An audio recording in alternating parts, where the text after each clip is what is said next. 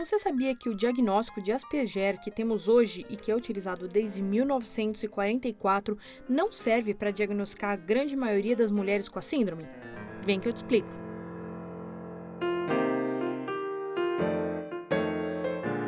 Olá para vocês que curtem podcast e para os que, que nem eu, são novos nessa mídia sensacional. Em breve já não vou ser mais tão nova, não preciso mais falar isso. Eu sou a Estela e esse é o quarto episódio do Sensivelmente, um podcast sobre síndromes, condições psicológicas, depressão, ansiedade e principalmente sobre neurodiversidade. Estão disponíveis no site sensivelmente.com.br ou procurando o Sensivelmente no seu agregador favorito. Hoje, depois de três episódios, chegamos a um dos mais importantes e o que mais me exigiu pesquisa até agora. Na verdade, eu tô pesquisando para esse episódio há dois anos, né? Claro, não para esse episódio, mas para mim mesma. Eu tenho anotações desde 2013 sobre a minha desconfiança sobre estar no espectro ou não, e desde o começo de 2017 eu tenho pesquisado e lido algumas coisas. Como você já deve imaginar, não é muito fácil encontrar informações sobre isso. Existem milhares de livros, blogs, é, sites, artigos científicos, verbetes na Wikipedia e informações para todos os lados sobre autismo. Se há algumas décadas costumava-se estimar o nascimento de um autista a cada 55 mil pessoas, hoje nós já estamos em 1 para 68. É uma explosão, mas seria modinha a doença da vez? Eu acredito que não. Tem muitas teorias sobre isso, mas uma das mais óbvias é que hoje nós temos acesso a mais informação, pesquisas andaram e chegaram a novos resultados. Em resumo, a medicina como um todo evoluiu. Ao mesmo tempo em que hoje em dia é muito mais difícil de se morrer em decorrência de AIDS, é muito mais fácil diagnosticar o Asperger e até mesmo onde antes a gente não via ele. O Steve Silberman, que é autor do livro Neurotribos, que ainda não tem em português, então em inglês é Neurotribes, mas que eu recomendo a leitura desse livro, diz até que o aumento dos casos de autismo significa a evolução da espécie humana. Ou seja, pessoas no espectro seriam claramente sinais dos próximos passos da evolução humana.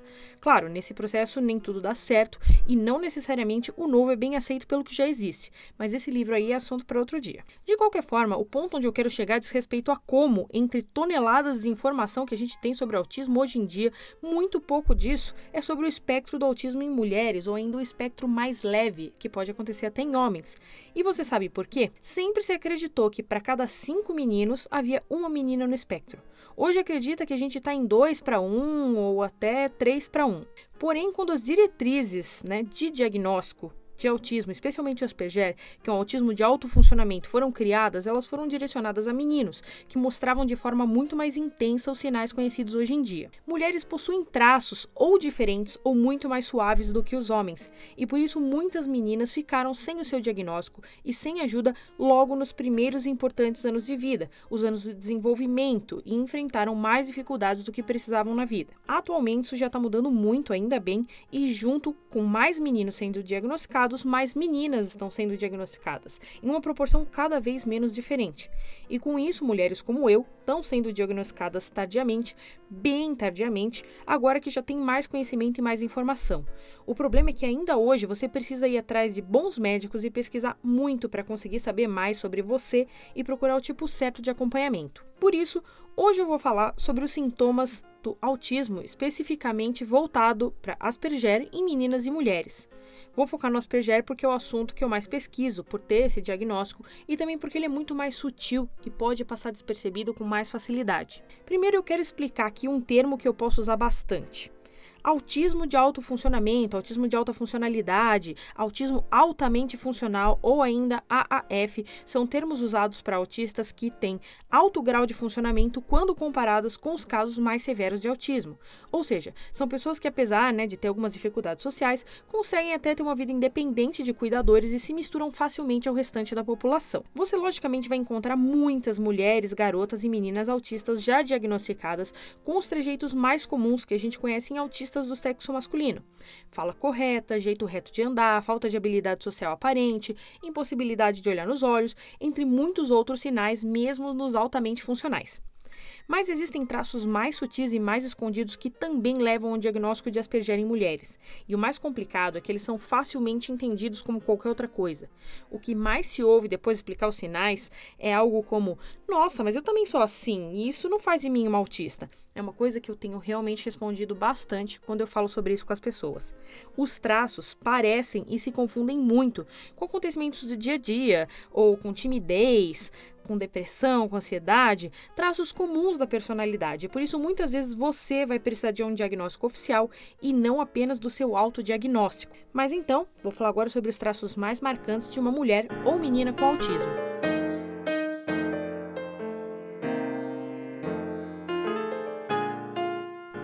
Caso de aparências e hábitos pessoais, são pessoas que preferem roupas confortáveis devido às questões sensoriais e à praticidade. Eu realmente não aguento roupas apertadas. Eu prefiro me vestir para o que a sociedade considera de me vestir mal, me vestir relaxada do que me vestir com uma roupa apertada. Adoro chegar em casa e arrancar a calça porque realmente me incomoda muito. Não vai gastar muito tempo se preparando e arrumando o cabelo. Geralmente tem que ser lavar e vestir. Não gosta de ficar se preparando toda na maior parte das vezes que também é o meu caso. Até gosto de uma maquiagem aqui, outra ali, muito de vez em quando, mas no geral eu saí do jeito que eu tô, eu gosto de praticidade e gosto de estar confortável. A personalidade excêntrica pode ser refletida na aparência, então hoje em dia, para me adaptar melhor à sociedade, eu já me visto de forma bem mais normal, mas vira e mexe. Eu coloco umas roupas coloridas, gosto de usar uma roupa mais de, uh, super-herói, essas coisas assim, então pode ser que isso seja confundido com excêntrico. Parece mais jovem para sua idade na aparência, vestimentas, comportamento e gostos. Normalmente são um pouco mais expressivas no rosto e nos gestos do que o colega do sexo masculino. Essa é uma coisa muito engraçada, porque eu já ouvi de vários conhecidos meus que eu pareço um desenho animado, porque eu me mexo muito, eu e eu faço, assim, gestos que são muito parecidos mesmo com desenho animado, porque eu também assisto muito desenho animado e eu gosto de me expressar usando bastante o meu corpo, fazendo careta, me mexendo de forma engraçada. Eu sempre gostei bastante disso. Pode ter muitos traços andrógenos, apesar de uma aparência externa feminina. Pensa de si mesma como uma metade homem e metade mulher bem equilibrada não tem um forte sentido de se identificar e pode ser muito camaleônica, especialmente antes do diagnóstico. Gosta de leitura e filmes que muitas vezes são ficção científica ou fantasia. Na verdade, é um refúgio. Sim, eu gosto bastante de ficção científica, de ação, de fantasia. Adoro essas coisas muito mais do que filmes de comédia romântica. Uso o controle como uma técnica de gestão de estresse, regras, disciplina e rígida em certos hábitos. Sim, eu sou bastante assim. E normalmente ficar mais feliz em casa ou em outro ambiente controlado. Sim, eu amo muito ficar em casa. Nas áreas intelectual, de talento, educação ou vocação, Pode ter sido diagnosticada como autista ou Asperger quando jovem, ou pode ter sido considerada talentosa, tímida, sensível, essas coisas, que eu já passei bastante por tímida. Pode ter também óbvios ou graves déficits de aprendizagem. Não é o meu caso, acho que na maioria das coisas, mas como eu já falei em outros episódios, eu tenho sérios problemas com matemática. E às vezes eu posso, assim, as pessoas podem me olhar com aquela cara tipo, como assim você não está entendendo isso? Pode acontecer em alguns casos. Muitas vezes pode ter talento musical ou artístico, Bem, música eu já tentei algumas vezes, mas eu vou dizer que eu tenho um lado artístico sim. Pode ter uma habilidade savant ou forte talento. Savant é quando você tem uma habilidade muito forte, muito incrível em alguma coisa, mas você tem sérios déficits de aprendizado em outras áreas. Então, savant é isso, muito inteligente em uma coisa e com muitos problemas de aprendizado em outros casos. Não é o meu caso aqui pode ter um forte interesse em computadores, jogos, ciência, design gráfico, invenção, coisas da natureza de natureza tecnológica e visual. É uma pensadora mais verbal que pode gravitar à escrita, às línguas, os estudos culturais, psicologia eu mexo em computador desde que eu sou pequena, adoro videogame, adoro jogos de tabuleiro, gosto muito de ciência, me formei em design, invenção, eu não sei, talvez quando eu fosse criança, coisas de natureza tecnológica, e também gosto muito de escrever, adoro escrever e sou muito boa nisso, então Pode ser uma leitora autodidata, hiperléxica quando criança e possui vontade de ter uma grande variedade de outras habilidades autodidatas também. Sim, eu sempre gostei bastante de aprender sozinha. Pode ser altamente educada, mas teve de lutar com aspectos sociais durante a vida. Pode ser muito apaixonada por um curso de estudo ou trabalho e em seguida mudar de direção ou ir completamente ao contrário dela muito rapidamente.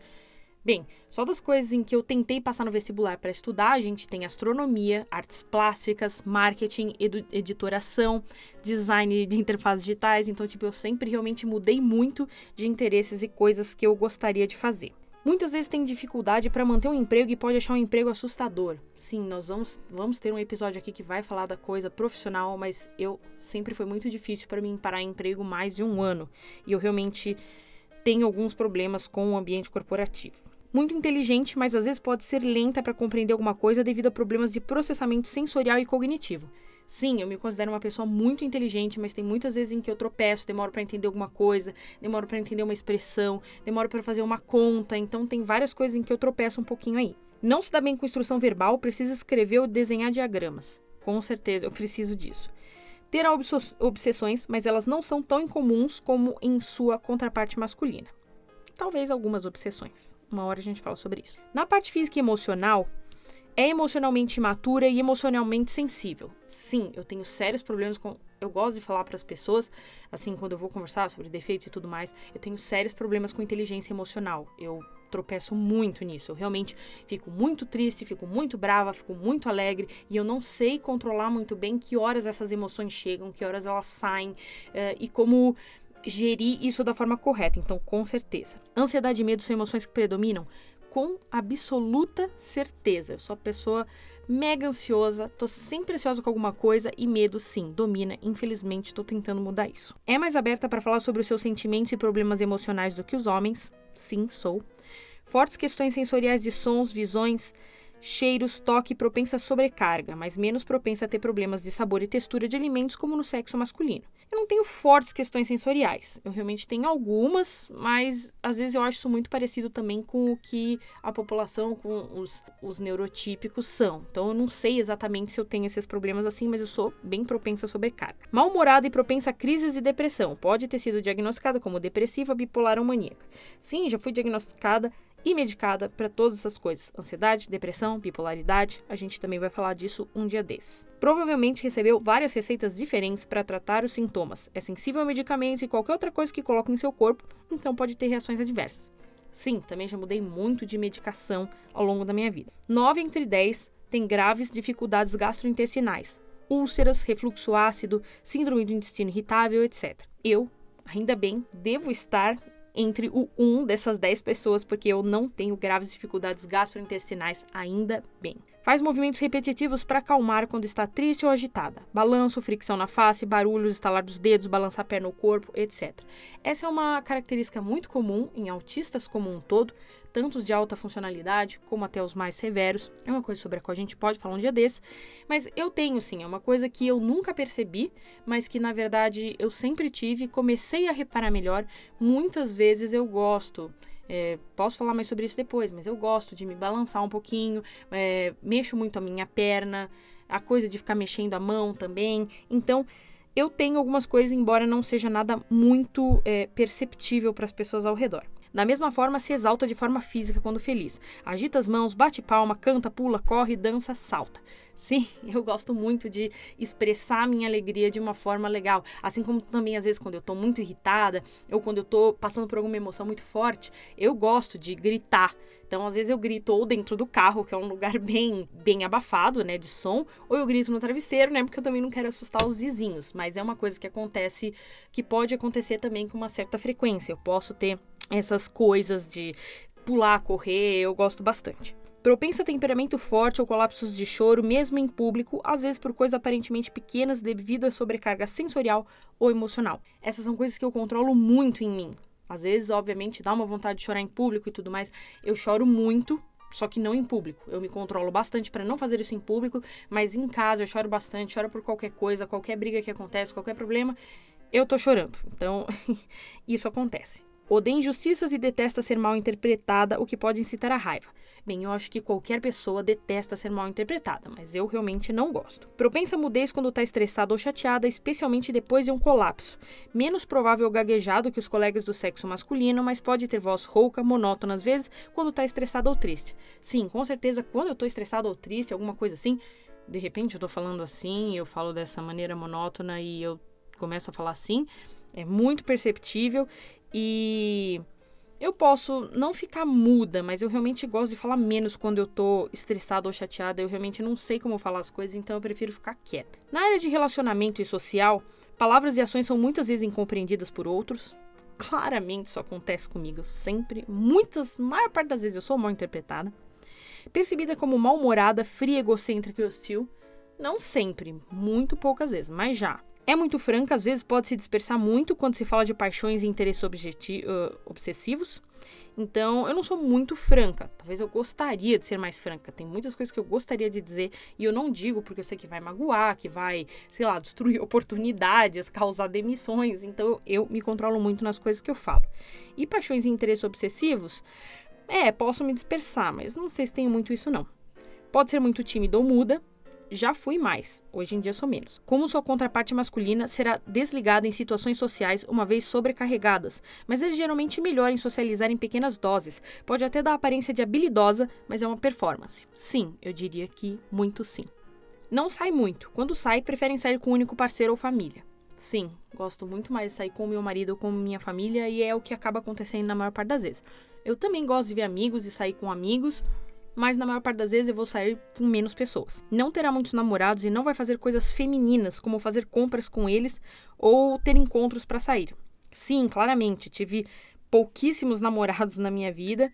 É, o mesmo número que uma pessoa deve ter beijado em que em uma balada, eu tive namorados na minha vida toda e realmente não gosto de sair para fazer compras ou encontros, essas coisas também não são a minha coisa. Coisas femininas não são muito comigo. Vai ter um amigo ou amigos da escola, mas quando entrar em idade adulta, essas amizades não permanecem. Como já falei para vocês também no episódio da minha história, sim, eu realmente só mantive uma amiga até hoje, todos os outros eu fui perdendo pelo caminho. E tem também os familiares também foram amigos. Pode ou não querer ter um relacionamento. Se ela está em um relacionamento, ela provavelmente leva isso muito a sério, mas ela pode optar por permanecer celibatária ou sozinha. Sim, eu levo muito meu relacionamento a sério, mas eu não teria problemas em viver sozinha eu tenho, às vezes, é, carência de ver mais pessoas, de socializar um pouco, obviamente, com pessoas que eu conheço e que eu escolho antes num ambiente controlado, mas eu não teria problemas em viver sozinha. Devido a problemas sensoriais, nem irá realmente apreciar o sexo ou não gostar deles. Né? É um assunto aí para outro dia, quando eu tiver mais é, vontade e abertura para falar disso, por enquanto não. Se ela gosta de um homem, ela pode demonstrar visivelmente em suas tentativas de deixá-lo saber. Ela pode olhar ao vê-lo ou chamá-lo repetidamente. Isso é porque ela se fixa e não entende os papéis do gênero na sociedade. Isso vai mudar com a maturidade. Sim, um dia vamos falar de relacionamentos, sempre foram coisas muito esquisitas na minha vida. E muitas vezes prefere a companhia dos animais, mas nem sempre devido a problemas sensoriais. Sim, eu prefiro muito a companhia dos animais. É muito mais tranquilizador, muito mais calmo, mais, é, mais fácil de entender e de estar perto de animais.